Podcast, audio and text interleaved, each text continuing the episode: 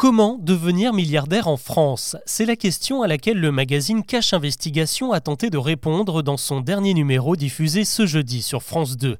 Et la conclusion risque de décevoir ceux qui croient aux valeurs du travail et de la réussite et au destin des self-made men comme Mark Zuckerberg ou Steve Jobs.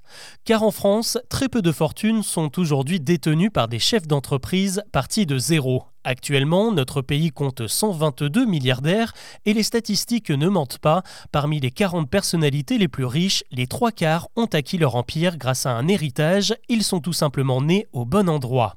Ça n'enlève évidemment rien à leurs compétences car ils ont aussi eu la chance de faire de grandes écoles et de développer des facultés indispensables pour développer leur business.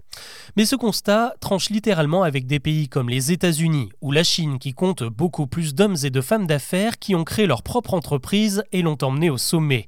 La prépondérance de l'héritage dans les grandes fortunes est réellement une spécificité française. Quand on se penche sur les classements établis chaque année par Forbes ou le magazine Challenge, il faut attendre la dixième place pour trouver quelqu'un qui n'a pas hérité. Il s'agit de Pierre Castel, fils d'immigrés espagnols qui a commencé sa carrière dans les vignes et en vendant du vin en vrac et qui dirige aujourd'hui une multinationale de la boisson qui s'étend jusqu'aux confins de l'Afrique.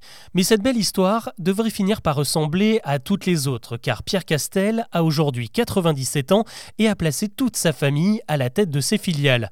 On peut également prendre l'exemple de Xavier Niel, le géant des télécoms qui a débuté en vendant des services de Minitel Rose. Aujourd'hui, sa fortune est estimée à plus de 10 milliards d'euros, mais il y a là aussi une affaire de famille qui va jouer à un moment donné, sachant que sa compagne n'est autre que Delphine Arnaud, la fille de Bernard Arnaud, patronne de Vuitton et de la Maison Dior, de quoi être confiant pour l'avenir. Les journalistes de Cache Investigation soulignent également qu'il s'agit d'une tendance plutôt récente et finalement assez généralisée, même chez les Français lambda et leur patrimoine.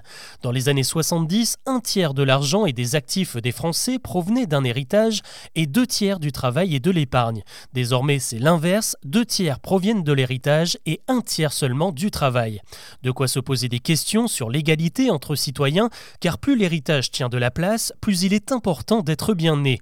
L'idée que l'on peut s'élever grâce au travail perd de plus en plus son sens. Pour poursuivre la réflexion, je vous invite à découvrir l'enquête de Cache Investigation dispo en replay sur la plateforme France TV.